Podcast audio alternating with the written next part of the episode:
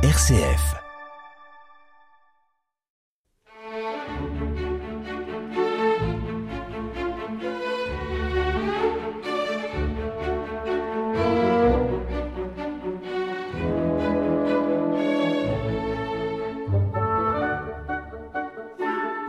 Soyez les bienvenus, chers amis de RCF, pour ce nouveau numéro de Passionnément classique. Aujourd'hui, nous vous invitons à voyager. Par la radio, bien sûr, dont on célèbre cette année le centenaire, tandis que RCF atteindra l'an prochain sa 40e année. Et nous emprunterons le chemin de fer, à vapeur, puisque les œuvres choisies ont été composées dans la première moitié du XXe siècle. Mais avant de partir, nous sommes salués par le pianiste Jean Vienner. Et bonjour tout le monde. Ici Jean Vienner.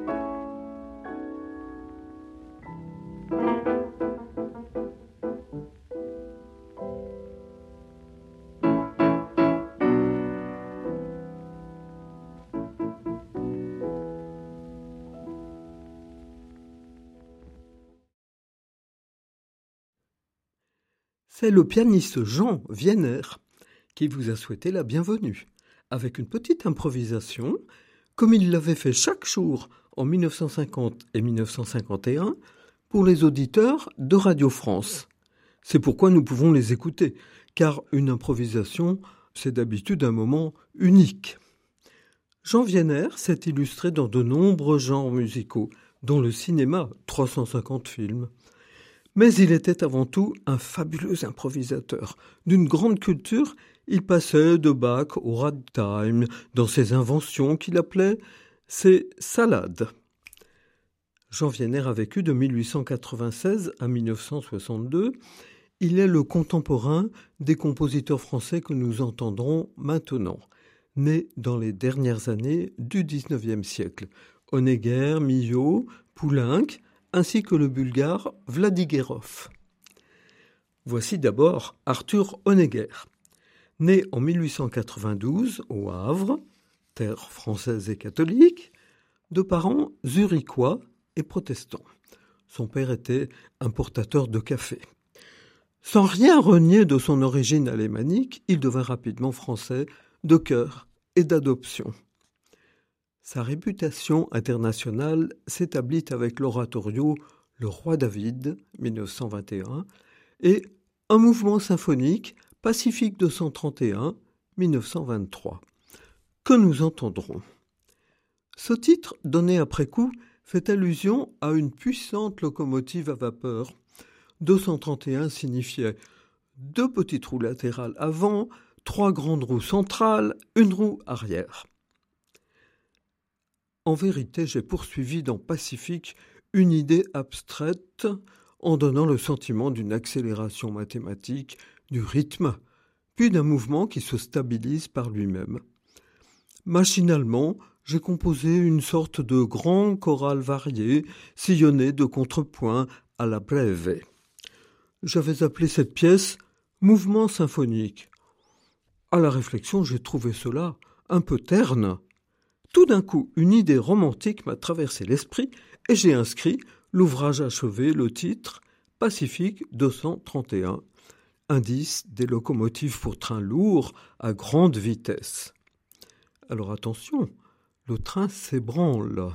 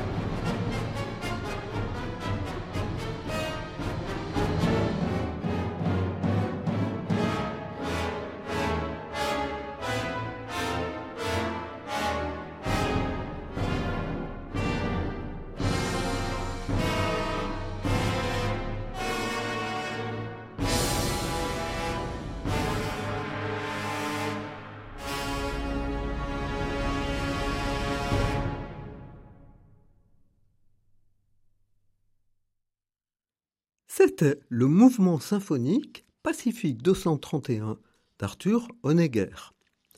Loin d'être aride, cette étude rythmique montre bien, même si ce n'était pas l'idée de départ, la tranquille respiration de la machine au repos, l'effort de démarrage, l'accroissement progressif de la vitesse pour aboutir à l'état lyrique, au pathétique du train de 300 tonnes lancé en pleine nuit à 120 à l'heure.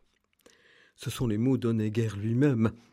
L'interprétation est celle de l'orchestre philharmonique tchèque, dirigé par Václav Neumann, extraite d'une intégrale éditée en 1992 pour le centenaire d'Onegger. Un dernier mot pour les curieux. Construite aux États-Unis, cette locomotive devait être livrée en Nouvelle-Zélande, donc elle traversa l'océan Pacifique, d'où son nom. Honegger s'est illustré dans le domaine symphonique, dans celui de la musique dramatique, ses oratorios, Le Roi David, Jeannot Bûcher, sans négliger la musique de chambre, quatuor, sonate. Pour la musique de chambre, un instrument peut suffire. Ici, une flûte. Pourrait-on parler de musique de chambre en plein air? Il s'agit en effet de la danse de la chèvre. Page bondissante, capricante, en diable. On voit l'animal s'ébrouer et danser réellement en bond saccadé sur ses quatre pattes. Peinture objective et délicieuse, tableautin plein de vérité, écrit Jean Gallois dans le livret.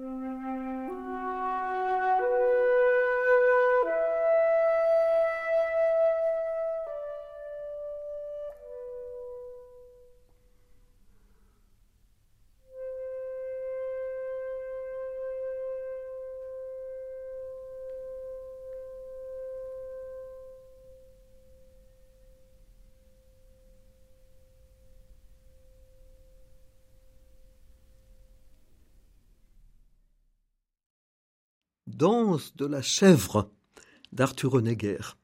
L'œuvre, composée en 1923, est devenue un classique du XXe siècle et du répertoire des flûtistes, tels Philippe Bernold, dont nous avons pu apprécier la virtuosité et la musicalité.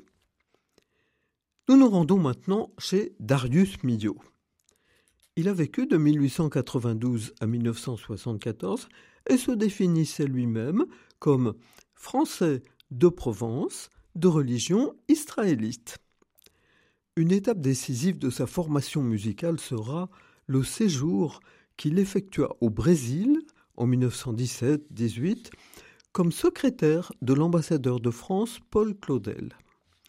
Découverte d'un art populaire qui le marquerait pour la vie, plus tard enrichi par la découverte du jazz nord-américain. Nous sommes en 1920. Écoutons Millau.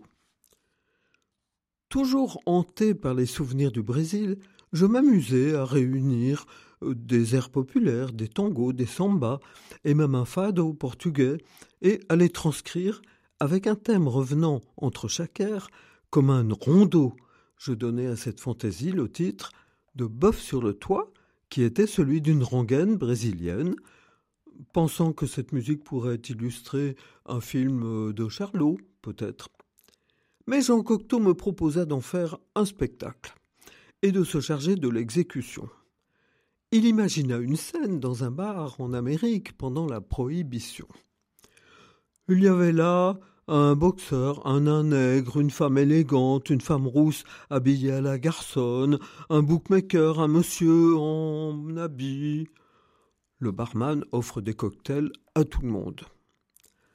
Arrive un policier. Le bar se transforme aussitôt en laiterie. Les consommateurs jouent une pastorale en buvant du lait. Le barman actionne le grand ventilateur qui décapite le policeman. Les personnages quittent peu à peu le bar. Le barman ressuscite alors le policier, lui rend sa tête et lui présente une immense facture pour toutes les consommations non réglées. Alors Cocteau engagea les Fratellini et des clowns du cirque Medrano. Les décors furent confiés à Raoul Dufy. L'orchestre compte 25 instruments.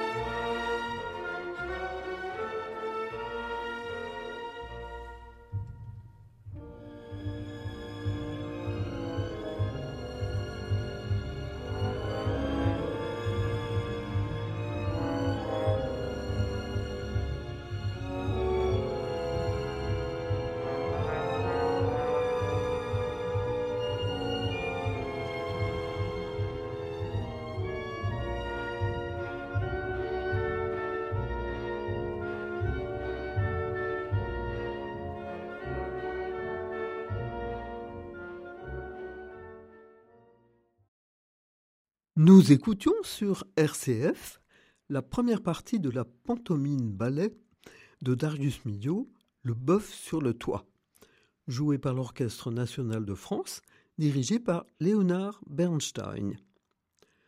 Après cette musique pleine de gaieté et d'exubérance, entrons dans un univers plus calme, avec des pièces pour piano et violon du compositeur bulgare Pancho Vladigerov. Ce musicien a-t-il des liens avec les Français du groupe des six que nous écoutons aujourd'hui? Les a-t-il connus? Pas du tout. Est-il venu en France? Encore moins. Quelle est donc la raison de sa présence? La voici. Pendant plusieurs années, j'ai eu le plaisir de participer aux émissions présentant des nouveautés, et souvent j'achetais les disques. En voyant certains d'entre eux, je regrette vraiment qu'on ne les entende plus. J'ai donc choisi Vladigerov, né en 1899, la même année que Poulenc, et des pièces composées peu après 1920, comme celle que nous venons d'entendre. Vladigerov a beaucoup composé, des concertos pour piano, violon, violoncelle, des symphonies. Comme Bartok et Kodály en Hongrie, il se mit à l'écoute des chants populaires, source d'inspiration, poussé par le devoir de recueillir un patrimoine menacé. L'Académie nationale de musique de Sofia porte maintenant son nom. D'une suite bulgare pour piano, Vladigerov a transcrit le deuxième mouvement pour violon et piano. Il s'intitule tout simplement Chant. C'est une évocation de la nature, une de ses œuvres les plus poétiques.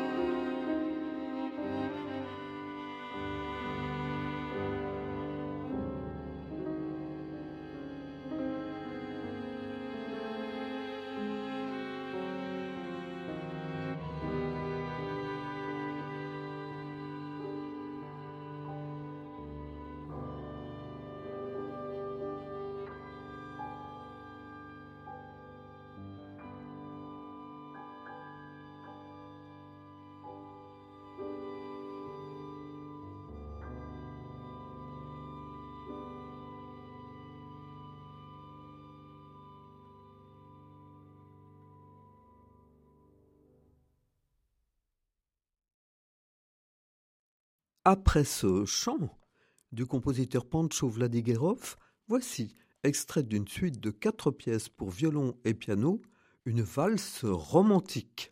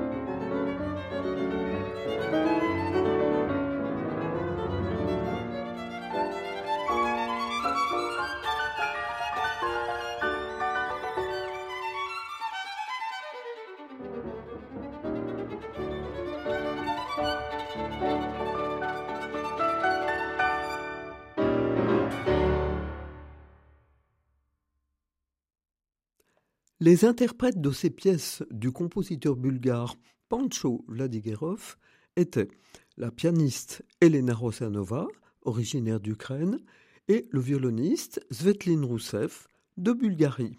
Tous deux ont pu venir en France. En 1991, à 15 ans, Svetlin Rousseff entre au Conservatoire de Paris, dans la classe de Jean-Jacques Kantorov. Ses études sont brillantes. Il a occupé le poste de premier violon solo à l'Orchestre d'Auvergne, puis à l'Orchestre philharmonique de Radio France et actuellement à l'Orchestre de la Suisse romande. Ardent interprète de la musique slave, il s'attache à faire connaître la musique de son pays natal, la Bulgarie, et de Vladigerov, son grand compositeur du XXe siècle. C'est avec Francis Poulenc que nous regagnons la France. Il vécut de 1899 à 1963 et nous le rencontrons en 1936. Donnons-lui la parole à l'occasion d'entretiens radiophoniques qu'il eut avec Claude Rostand. De 1920 à 1935, je me suis, je l'avoue, fort peu soucié des choses de la foi.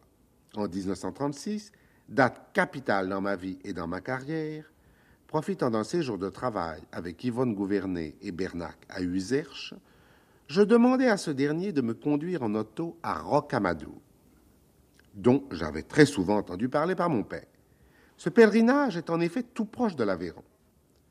Je venais, quelques jours avant, d'apprendre la mort tragique de mon collègue Pierre-Octave Ferrou. La décollation atroce de ce musicien si plein de vie m'avait frappé de stupeur.